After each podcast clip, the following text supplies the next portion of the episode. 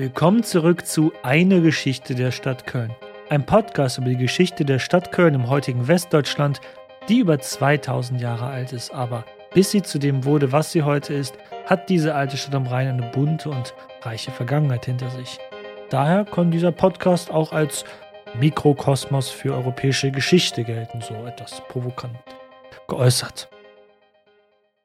In der letzten Megafolge haben wir einen Rückblick auf das römische Köln vorgenommen aber auch einen Ausblick darüber, wie Elemente des römischen Kölns fortbestehen und wie sie die Stadt bis heute prägen. Was erwartet euch also diese Folge? Nun, wir werden erneut einmal Köln zu Fuß als Reisender betreten. Seid also dabei bei unserem gemeinsamen Spaziergang.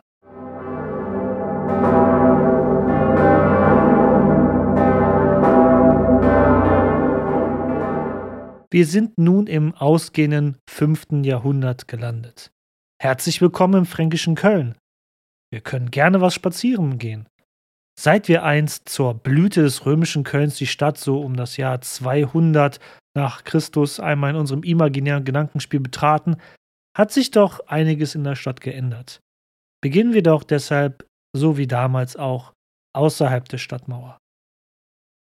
Hier, außerhalb der Stadt, ist immer noch die mächtige, acht Meter hohe Stadtmauer der Römer sichtbar. Die Franken, die neuen Herren der Stadt, sind bemüht, die Stadt weiterhin wehrhaft zu halten.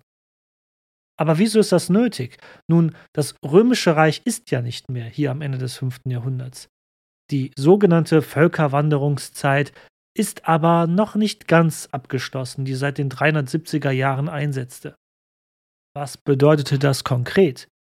Zahlreiche neue die Römer hätten barbarische Reiche gesagt, haben sich auf dem ehemaligen Territorium des Weströmischen Kaiserreiches gegründet. Zwischen diesen und auch innerhalb dieser noch nicht gefestigten Reiche kämpfen Völker, Stämme, Familien, Clans und Dynastien um Einfluss und Macht. Fränkische Reiche haben sich am Rhein und im Nordosten Gaiens ausgebreitet, wobei ein kleiner Teil im Norden Gaiens selbst noch von einem römischen Potentaten beherrscht wird, der sich in der Stadt Soissons verschanzt hat. Ihr wisst, mein Französisch ist nicht gut, deshalb keine Ahnung, wie man diese Stadt ausspricht. Dieser römische Potentat hatte nach dem Ende der römischen Herrschaft dort diesen Teil des noch damals römischen Gaiens unter seinen eigenen Nagel gerissen. Die Ostgoten lauern im nördlichen Balkan darauf, bald die Herrschaft des ehemaligen weströmischen Offiziers Odoakars auf der italienischen Halbinsel zu beenden. Deren entfernte Verwandte, die Westgoten, uns ja hier allseits bekannt, beherrschen Teile Galliens und die Iberische Halbinsel. Im Osten von Köln sind die Thüringer ebenfalls auf dem Vormarsch. Währenddessen versinkt das ehemals römische Britannien in den Wirren eines dunklen Zeitalters, aus dem wir bis heute eigentlich nicht viel wissen, außer dass es am Ende die emigrierten Angelsachsen aus Germanien sind, die dort im frühen Mittelalter das Sagen haben werden. Ja, und hier ein bisschen diese König Artus-Legende. Und dann ist dann noch das Byzantinische Reich im östlichen Mittelmeerraum, was einst aus der Teilung des Römischen Reiches hervorgegangen war und nun auch nach Westen schaut, sich die Frage stellend, könnten wir nicht wieder ein großes römisches Reich schaffen, indem wir nach Westen hin neue Eroberungszüge starten? Das Westeuropa der poströmischen Ära ist also politisch in großer Bewegung und keinerlei fest definiert in machtpolitischer Hinsicht. So ist es absolut verständlich, dass die Franken Köln weiterhin militärisch sichern wollen. Denn auch hier gibt es lokale Bedrohungen. Immer mehr gelangt in diesen Tagen die Nachricht den Rhein nach Norden, dass die germanischen Alemannen ihr Einflussgebiet vom südlichen Rhein nach Norden ausdehnen möchten. Das bedeutet natürlich, dass sie irgendwann auch nach Köln kommen könnten, was den fränkischen wie auch galloromanischen Kölnerinnen und Kölnern wohl nicht gefallen würde. Und das nach all den Wirren der letzten Jahrzehnte. Man war doch erst vor nicht allzu langer Zeit den Herrscharen der Hunnen unter Attila knapp entkommen. So viel zur derzeitigen Weltlage, in der sich unser nun fränkisches Köln befindet am Ende des 5. Jahrhunderts. Aber lasst uns doch wortwörtlich mal einen Blick auf die Stadt werfen.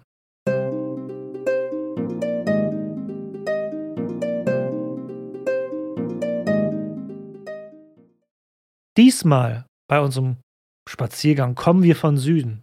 Auf der alten römischen Straße von Bonn auskommend auf die Stadt zu, die vor uns im Norden liegt. Während wir auf die Stadtmauer zugehen, erblicken wir links und rechts der Hauptstraße, wie auch schon zu römischen Zeiten, einige Gräberfelder. Nun, Zuhörerinnen und Zuhörer meiner alten Folgen werden diese Tradition, Tote an Hauptstraßen außerhalb der Stadt zu begraben, schon aus römischer Zeit noch kennen. Die Grabgestaltung hat sich jedoch etwas geändert in der Zwischenzeit. Denn vorbei sind die monumentalen, großen Grabmale aus massiven Stein oder gar Marmor, die die Reichen und Wohlhabenden der Stadt anfertigen ließen.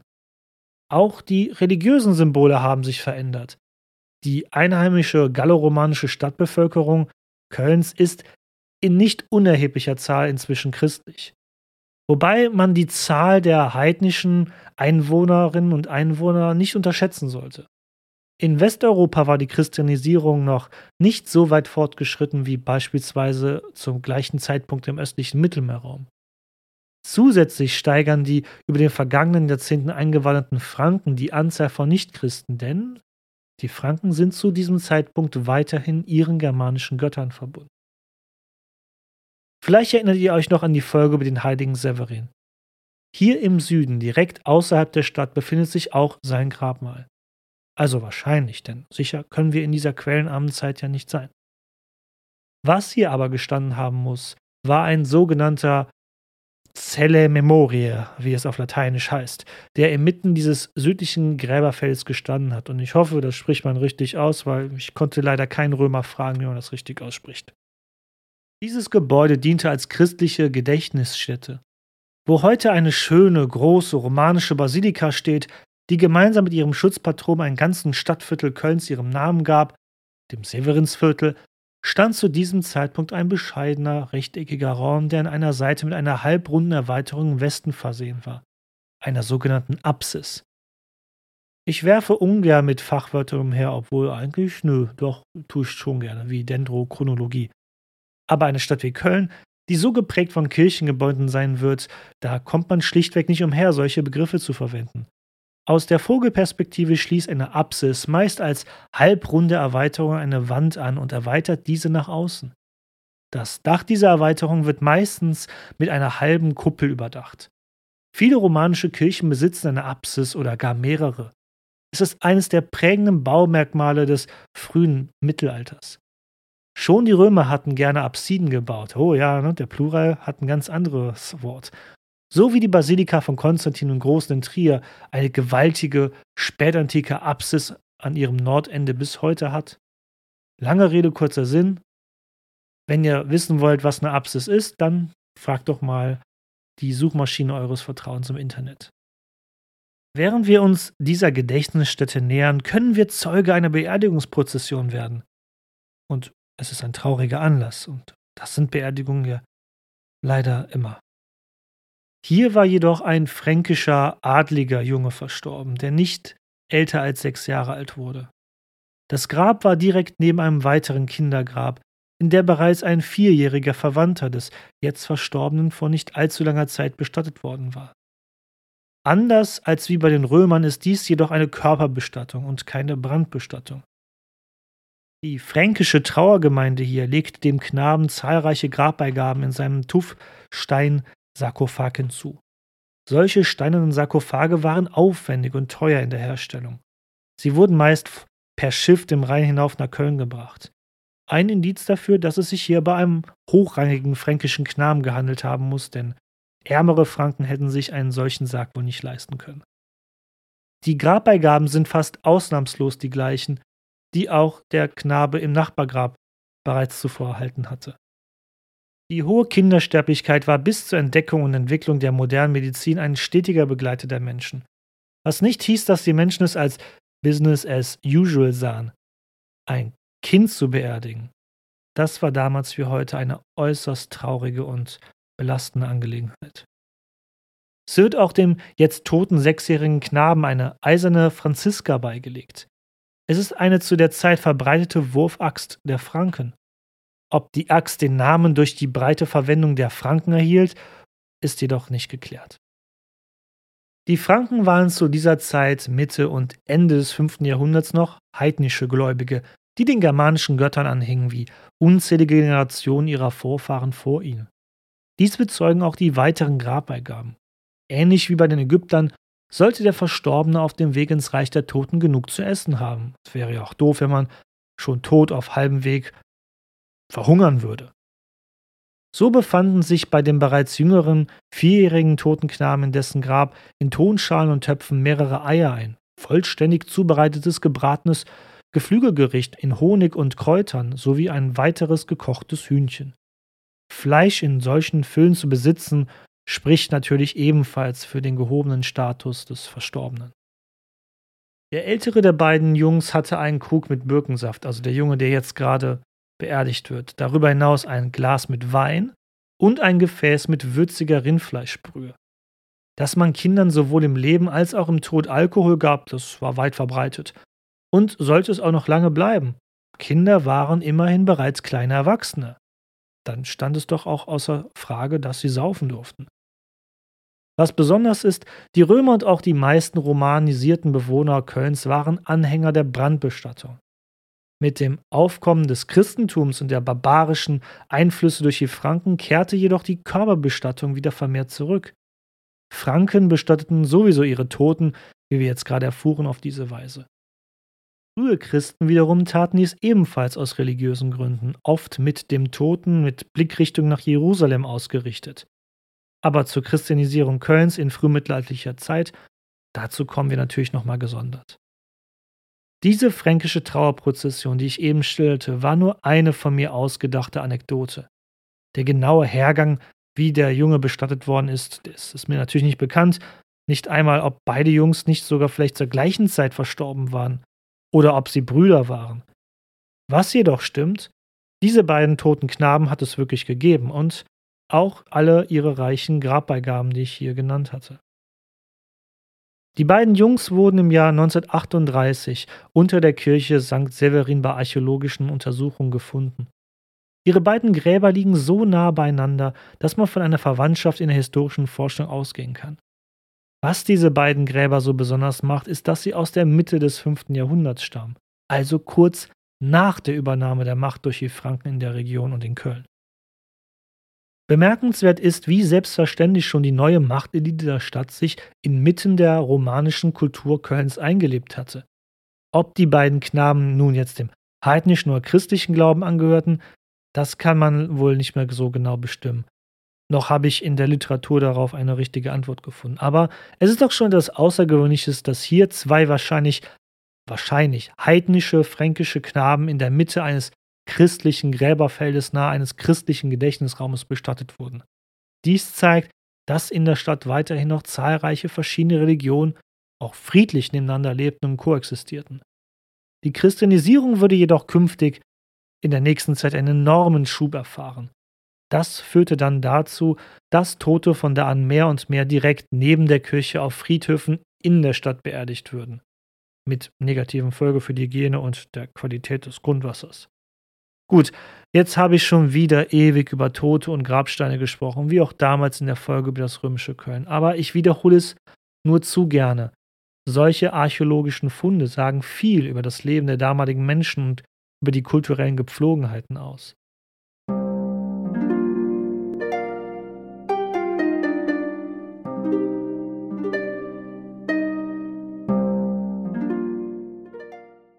Wir lassen das Gräberfeld und die kleine Gedächtnisstätte hinter uns und betreten nun die Stadt durch das Südtor.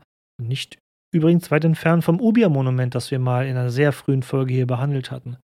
Auch jetzt am Ende des 5. Jahrhunderts thront auf dessen Fundament ein steinerner Wachturm. Als wir die Stadt betreten, öffnet sich vor uns die große Platzfläche des heutigen Heumarktes. Damals ist dieser Platz noch ein recht junger Siedlungsort innerhalb der Stadt. Denn zu Cäsars Zeiten vor 500 Jahren floss hier noch ein Nebenarm des Rheins, der die vorgelagerte Rheininsel und ummauerte Stadt voneinander trennte. Doch durch die zunehmende Verlandung war dieser Nebenfluss ausgetrocknet. Schon zu Konstantins Zeiten um das Jahr 310 könnte die Fläche in die Stadt integriert worden sein, so dass sich die Stadt nach Osten hin Richtung Hauptstrom erweitern konnte. Der damalige Heumarkt, der damals natürlich noch nicht so hieß, war weitaus größer, als er es heute ist. Der angrenzende Altermarkt heute im Norden war ursprünglich ebenfalls ein Teil davon. Im Süden hat der Platz im Vergleich zu heute fast seine Hälfte eingebüßt. Die querende Deutzer Brücke, Straßenbahnschienen und vor allem die großen, gigantischen Brückenauffahrten, die ganz im Geiste der autogerechten Stadt in den 50er Jahren errichtet wurden, haben seinen ursprünglichen Charakter, also den des Heumarktes, der bis weit ins 19. Jahrhundert von Reisenden von nah und fern angepriesen wurde, verschwinden lassen. Bis dahin hatte der Heumarkt auf der gleichen Beliebtheitsskala rangiert unter Touristen wie der Markusplatz in Venedig. Aber gut, ich schweife wieder völlig ab. Eigentlich bräuchte der Heumarkt mal eine eigene Spezialfolge ohne die Ketten der Chronologie, die dieser Podcast ja vorgibt, aber mal schauen, ob ich da irgendwann mal was zu machen kann. Die Fläche des Heumarktes in fränkischer Zeit sah natürlich noch ganz anders aus als in späteren Zeiten oder unserer heutigen Zeit. Er hatte ja gerade erst seine Funktion als Müllkippe der Stadt beendet. Ein Umstand, der zur eben vorhin erwähnten Verlandung dieses Seitenarmes des Rheins beigetragen hatte. Als man vor einigen Jahren, also in unserer Zeit gesehen, mit dem Bau der U-Bahn und davor ja auch mit der Tiefgarage unterm Heumarkt anfing, staunten die Archäologen nicht schlecht, dass sie in dem Areal neben den üblichen Verdächtigen wie Keramik, Amphoren und verwittertem Holz Hunderttausende an Tierknochen und unzählige Speisereste fanden, die über 2000 Jahre lang hier konserviert wurden. Diesem antiken Müll verdanken wir insbesondere die heutigen Erkenntnisse, was in die Stadt zu der Zeit importiert und verbraucht wurde. Und das war, wie wir wissen, nahezu alles, was man im Römischen Reich und darüber hinaus importieren konnte. Ein eindeutiger Beweis für Kölns Wohlstand in der Antike. Nachdem jetzt aber diese Müllkippe voll war, hatte man zusätzlich mit Bauschutt, Sand, Kies und Erde einen weitestgehend festen neuen Untergrund geschaffen. Den Heumarkt halt. Jetzt in fränkischer Zeit herrscht hier reges Treiben. Da es wie gesagt noch ein junger Stadtteil ist, sind hier besonders die Franken zugegen. Und das schlägt sich auch in der Architektur nieder, die hier im ausgehenden 5. Jahrhundert wohl vorzufinden ist. Dennoch sind die Spuren der alten Herren der Stadt hier noch deutlich sichtbar. Am Rand der Fläche des heutigen Heumarktes stand eine etwa 100 Meter lange, aber in der Breite nicht mehr als 6 Meter große römische Lagerhalle wobei sie weitestgehend durch mangelnde Wartung inzwischen wohl eine Ruine ist. Als Ruine wird sie noch für einige Jahrhunderte den Platz dominieren und die Menschen aus dem Stadtviertel bedienen sich hin und wieder sehr gern an den Gebäude, um Baustoffe für neue Bauwerke zu entnehmen. Zu jener Zeit bedienen sich besonders die vielen neuen fränkischen Bürgerinnen und Bürger der Stadt dieses Baumaterials. Und so verwundert es nicht, dass diese germanische Siedlung auf dem Heumarkt hier voll und ganz auch im Stil des Baustils der Franken gebaut ist. Aufgrund des damals noch eher unsicheren Baugrundes auf der Fläche des heutigen Heumarktes wurden von den Franken sogenannte Pfostenhäuser errichtet. Diese Art von eingeschossigen Häusern war natürlich in keiner Weise denen der Römer ähnlich. An den Seiten und in der Mitte wurden Pfosten ins Erdreich gerammt, die dann das Giebeldach trugen. Mörtel oder Zement, wie die Römer ihn benutzten, waren dem Franken zu dem Zeitpunkt fremd. Sie verwendeten lieber Lehm. So ging hier, wie auch in vielen Teilen des ehemaligen römischen Reiches, die Rezeptur für den starken und ausdauernden römischen Beton verloren. Und ich glaube, man weiß bis heute nicht genau, wie sie den richtig gemacht haben. Die starke Färbung der Erde in den Siedlungsbereichen am Heumarkt aus ihrer Zeit zeigen, dass die Franken ihre weitestgehende Lebensart der bäuerlichen Selbstversorgung einfach mit hier in die Stadt gebracht haben. Das heißt, es wurden direkt am Wohnort auch Nutztiere gehalten, wie Schweine, Schafe und Hühner sowie Ziegen. Dies war eine Entwicklung, die bereits vor dem Ende der römischen Herrschaft hier in Köln eingesetzt hatte. Mit der weitgehenden Verwüstung des Kölner Umlandes in den letzten Jahrzehnten der römischen Herrschaft hatte man begonnen, hinter den geschützten Mauern der Stadt Ackerbau und Viehzucht zu betreiben. Fränkischer Zeit war dies wohl insbesondere der Westteil der ummauerten Stadt, während das urbane Leben sich mehr und mehr nach Osten Richtung Rhein, Hafen und der neu gewonnenen Stadtfläche wie dem Heumarkt verlagerte. Dies sollte bis in die Neuzeit auch so bleiben.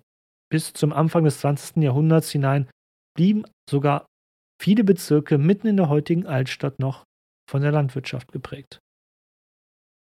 Auch Gewerbe wurde in jeweiligen Pfostenhäusern auf der Fläche des heutigen Heumarktes betrieben.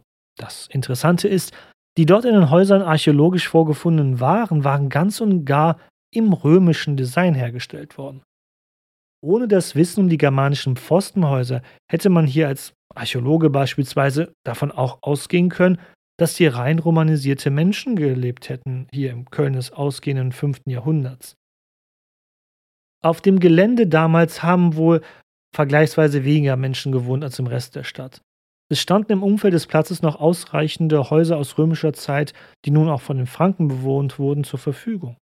Erst im Laufe der Zeit werden diese durch neuere Fachwerkhäuser ersetzt. Das bedeutete nicht notwendig einen technologischen Rückschritt.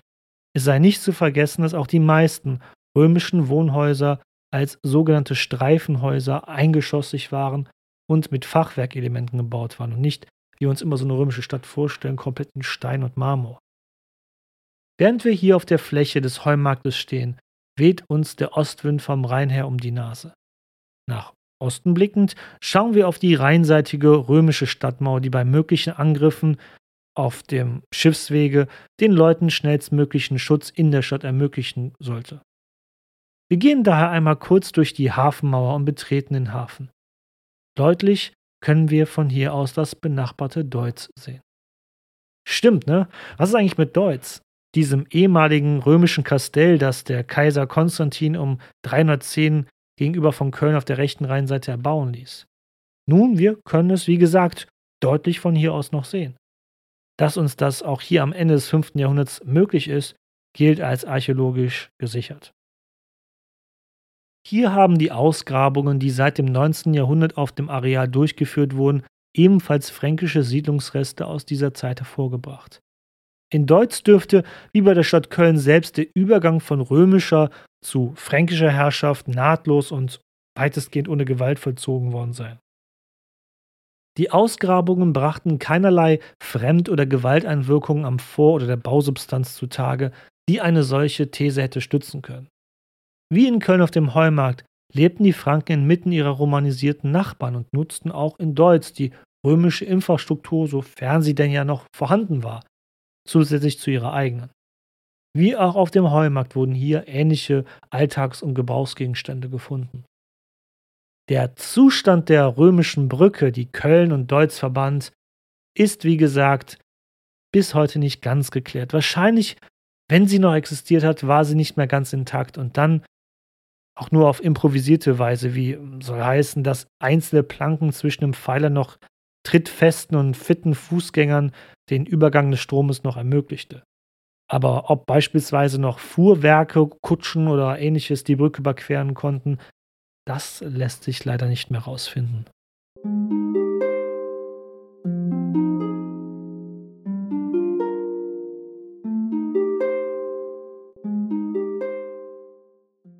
Natürlich ist in Köln nicht mehr alles so toll wie zu römischen Zeiten. Die römische Zu- und Abwasserkanalisation ist durch mangelnde Wartung, fehlendes Fachpersonal und auch ein Mangel an Zeit und Geld längst nicht mehr funktionstüchtig. Dann kam noch hinzu, dass die Kirche mehr und mehr einen erbitterten Feldzug gegen die antike Badekultur führte und sie als nicht sittsam schalt. Immerhin gingen die in den antiken Thermen badenden Männlein und Weiblein nackt umher. Das konnte ja nur zur Unsitte führen. Es sollte eine Weile dauern, bis die Menschen im Mittelalter wieder den Spaß an öffentlichen Badeanstalten entdecken sollten. Das Wasser dafür wurde jedoch mühsam dammeimerweise aus örtlichen Brunnen aus der Tiefe gewonnen und nicht mehr mit einer praktischen 90 Kilometer langen und vor allem sauberen Wasserleitung. Zur Wassergewinnung nutzte man in Köln Brunnen innerhalb der Stadt und den Duffesbach, der praktischerweise durch Köln floss. Dass der Duffesbach überhaupt durch Köln führte, verdankten die Kölnerinnen und Kölner noch den Römern, die schon 500 Jahre zuvor für das damalige noch kleine Oppidum Obiorum diesen Bach künstlich in die Stadt geleitet hatten, weil sonst würde er weiterhin irgendwo vor der Vormilitärring irgendwo der, im Erdreich versickern.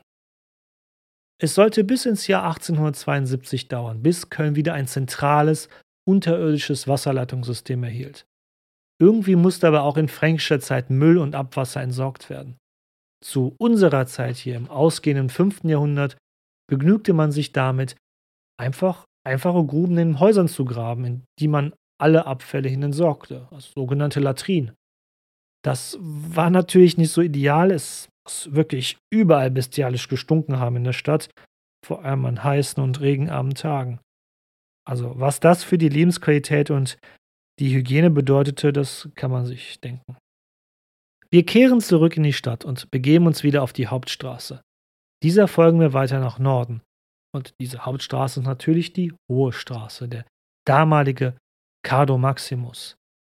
Auch zu dieser Zeit ist sie weiterhin eine breite und noch gepflasterte Straße. Vor nicht allzu langer Zeit war sie noch von der damals römischen Administration ausgebessert worden. Über die Jahrhunderte würde sie doch durch dichtere Bebauung enger werden, die darauffolgenden Straßendecken an Qualität abnehmen. Wer aufmerksam alle Folgen dieses Podcasts gehört hat, weiß, dass uns die Hohe Straße auch zum ehemaligen Herrschaftssitz der römischen Macht im Rheinland führt, dem Prätorium. Das Prätorium ist neben der Stadtmauer eines der deutlichsten Überreste, was von der damaligen einstigen römischen politischen Macht noch sichtbar ist. Der ungefähr 100 Meter lange Bau und ehemalige Sitz der römischen Statthalter dient nun für Repräsentations- und Regierungszwecken der fränkischen Führung der Stadt. Betreten wir doch mal das Gebäude, was noch viel von seinem alten Charme als größtes Gebäude im Rheinland behalten hat. Im zentralen Teil des Prätoriums sehen wir König Sigibert. Er ist der König der Kölner Franken. Sigibert geht gerade seinem alltäglichen Regierungsgeschäft nach, also wir sollten auch nicht zu laut sein, um ihn nicht zu stören. Bis ungefähr zum Jahr 455 hatten Sigiberts fränkische Vorfahren am Rhein für Rom die Grenze gegen andere Invasoren gesichert. Doch dann blieben die Sollzahlungen für die Franken aus. Das Weströmische Reich ging endgültig unter und ja, wie würdest du reagieren, wenn dein Chef weder anwesend ist noch dein Gehalt zahlt? Oh, richtig, du übernimmst einfach selbst den ganzen Laden. Sigibert war wahrscheinlich der erste fränkische Herrscher in Köln, der nicht ursprünglich in römischen Diensten gestanden hatte, weil er halt damals noch zu jung gewesen wäre oder nicht geboren war. Sein Vater jedoch, von dem er die Herrschaft geerbt hatte, war sicherlich selbst noch einer dieser fränkischen Heerführer in römischen Diensten gewesen, die sich um die Jahre 450 herum von Rom unabhängig erklärt hatten. Wer ist Sigibert und was bedeutet eigentlich sein Titel König von Köln, den ich hier eingeworfen habe?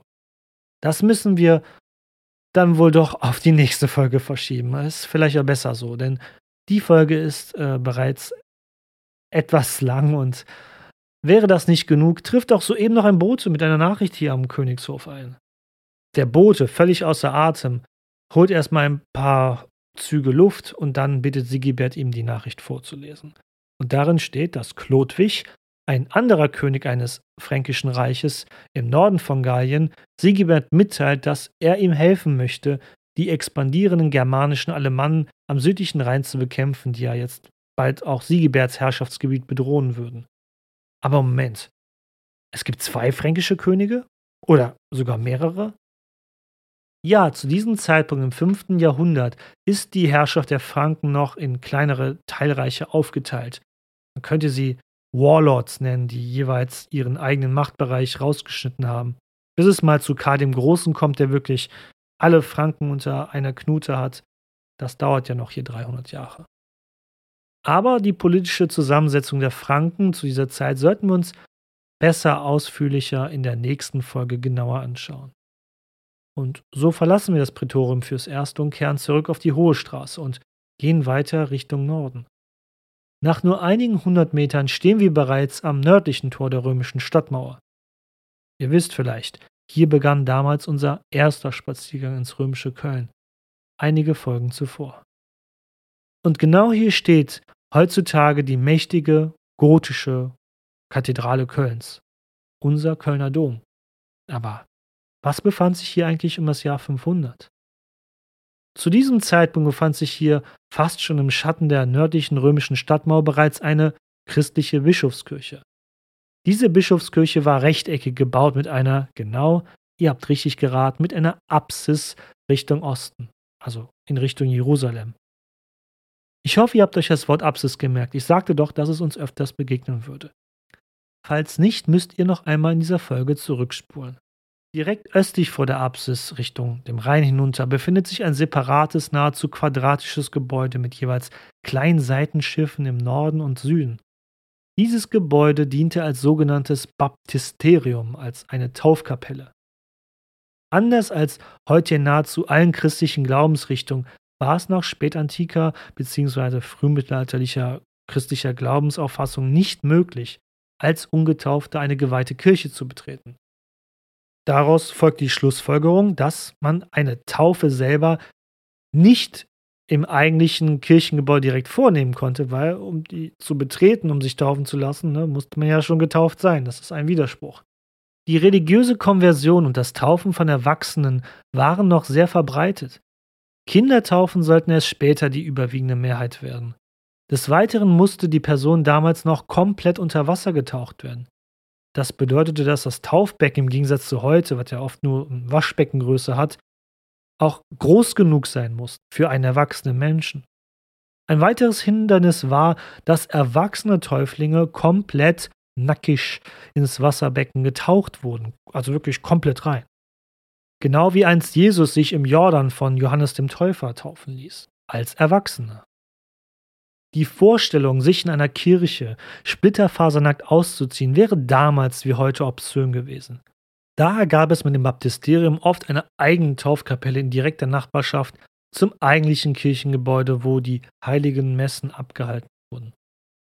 Die Grundmauern oder zumindest Teile von beiden Gebäuden, sprich Bischofskirche und Baptisterium, sind archäologisch belegt für diese Zeit, spätestens ab dem frühen 6. Jahrhundert. Das Baptisterium selbst, das Taufbeckengebäude, wurde in aufwendiger Arbeit in den letzten Jahren museumsdidaktisch hervorragend herausgearbeitet und besitzt einen echt atemberaubenden Präsentationsraum hinter dem Kölner Dom, hinterm Chorraum, da wo Hauptbahnhof und Kölner Dom aufeinandertreffen. Da müsst ihr wirklich mal hingehen. Ich würde ja gerne selber Bilder davon posten auf Social Media, aber das Ding ist halt, ihr wisst, in welcher Zeit wir uns derzeit befinden. Und ich habe jetzt keine Öffnungszeiten fürs Baptisterium mehr gefunden. Ich hätte aber versucht, da durch, das, durch die Glasscheibe durchzufotografieren, aber es spiegelt so sehr, dass man wirklich auf den Bildern gar nichts erkennt. Also googelt das mal. Ich meine, sucht das mal in der Suchmaschine und da werdet ihr wirklich tolle Bilder finden aus dem Frühmittelalter Kölns. Ich würde gerne noch an anderer Stelle auf die Bischofskirche und das Baptisterium zu sprechen kommen im Detail, wenn wir über die Institution Kirche und die neue fränkische Führungsschicht im Allgemeinen sprechen werden in der nächsten Folge.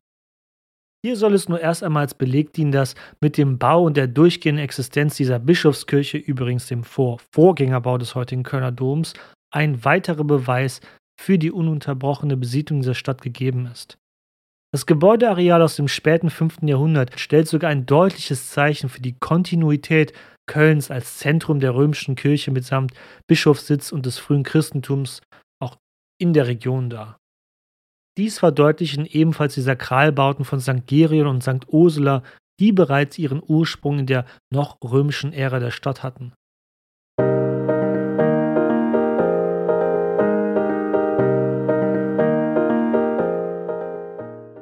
Kommen wir also langsam zum Ende dieser Folge. Was zeigt uns diese Folge über das Köln in der frühen Frankenzeit?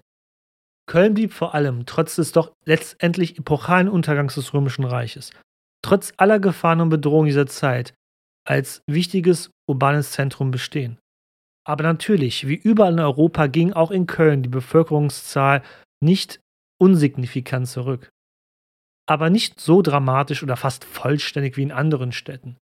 Köln blieb bedeutend als strategischer Ort, als Zentrum des frühen Christentums und vor allem als politisches und wirtschaftliches Zentrum. Dies ist ein entscheidender Startvorteil, der Kölns weitere Größe im Mittelalter begründen sollte. Wie es dazu kam? Nun, aus den verlässlichen Söldnern in der Region und Diensten Roms waren die germanischen Franken nach dem Untergang Roms zu den neuen Herren am Rhein geworden. Im Vergleich zu anderen Regionen Europas hatte dies einen äußerst unblutigen Machtwechsel zufolge. Warum denn auch nicht? Franken und romanisierte Bevölkerung kannten sich ja bereits seit mehreren Generationen und hatten erfolgreich zusammengearbeitet. Hier mussten die Franken nicht erst ihre Herrschaft mit Gewalt durchsetzen. Viele fränkische Adlige mit ihren Familien hatten Macht ja schon während der römischen Ära als sogenannte Föderaten, also Verbündete des römischen Reiches, besessen. Und einer davon war eben jener König Sigibert von Köln, den wir bereits kurz im Prätorium angetroffen haben. Wer war er eigentlich? Wie herrschten die fränkischen Könige über ihre jeweiligen Reiche, beispielsweise am Rhein oder in Gallien? Und warum hatte diese fränkische Kleinstadterei, die nach dem Ende des Römischen Reiches ja eingesetzt hatte, nach dem Jahr 500, nach nur einigen Jahrzehnten, dann ein so plötzliches und jähes Ende? Nun, dass ein großes, vereintes und vor allem expandierendes Frankenreich entstand, hatte einen Grund. Und dieser Grund hörte auf den Namen Chlodwig. Dieser Chlodwig würde sich alsbald zum König aller Franken proklamieren. Und ratet mal, wo er dies tat? Natürlich, hier bei uns in Köln, wo sonst? Dieser Heide und Franke Chlodwig würde dann noch etwas tun, etwas, was Europas Geschichte dauerhaft prägen sollte. Er brach mit seinem alten heidnischen Glauben seiner Vorväter. Aber hier will ich mal nicht zu viel spoilern. Ebenso müssen wir einen Blick auf die Institution der fränkischen Stadt Köln werfen. Es wird sich zeigen, dass die römische Kirche, anders als ihre ehemalige Schutzmacht, das römische Reich, in Köln wie auch in Europa quicklebendig ist und gut untereinander vernetzt ist. Aufgrund dessen wird sie immer mehr attraktiver für die neuen, noch heidnisch-fränkischen Herrscher werden. Aber genug gespoilert, mehr dazu in der nächsten Folge dieses Podcasts. Wie immer, vielen, vielen lieben Dank für eure Aufmerksamkeit. Wenn ihr das hier hört, ist diese deutsche Übersetzung meines ursprünglichen englischen The History of Cologne Podcastes ein Jahr alt geworden. Und ihr habt wirklich alle Rekorde gebrochen. Ich dachte, ich übersetze mal mein Skript immer mal für ein paar Freunde und meine Familie, die das dann auch hören wollen. Aber was soll ich sagen? Ihr habt alles zerstört. Inzwischen ist diese deutsche Zuhörerinnen und Zuhörerschaft viel größer als die meines Englischen. Was Wahnsinn ist, das hätte ich nie gedacht. Es stellt mich auch immer vor neuen Herausforderungen, wie ich auf Social Media es schaffe, zweisprachig und interessant zu bleiben. Vor allem auch, weil ja der englische Podcast produktionstechnisch gesehen ein Jahr im Voraus ist. Ja, das sind viele Herausforderungen, denen ich mich aber gerne, denen ich mich aber gerne stelle, weil es mir einfach Spaß macht, auch hin und wieder eure Nachrichten und euer Feedback zu diesem Podcast zu erhalten. Feedback und äh, so ist ein gutes Stichwort. Ihr könnt diesen Podcast unterstützen. Folgt mir auf Social Media. Das, ihr könnt mich finden auf Instagram, TikTok, Twitter, Facebook, falls das noch jemand nutzt. Und als The History of Cologne Podcast oder History of Cologne Podcast äh, variiert von Plattform zu Plattform. Ihr könnt auch schauen in meinem Linktree in den Show Notes, wie ihr diese Show sonst noch irgendwie unterstützen könnt. Ne? Und des Weiteren ist natürlich das Allerwichtigste, erzählt den Menschen von diesem Podcast. Es gibt auch bestimmt noch ein paar weitere Köln-Freunde in, in eurem direkten Umfeld. Also tut mir den Gefallen und als kleine Hausaufgabe empfehlt mich einem Freund oder einer Freundin weiter. Das würde mich wirklich sehr freuen. Also bleibt mir treu und wie immer, Marit Jod.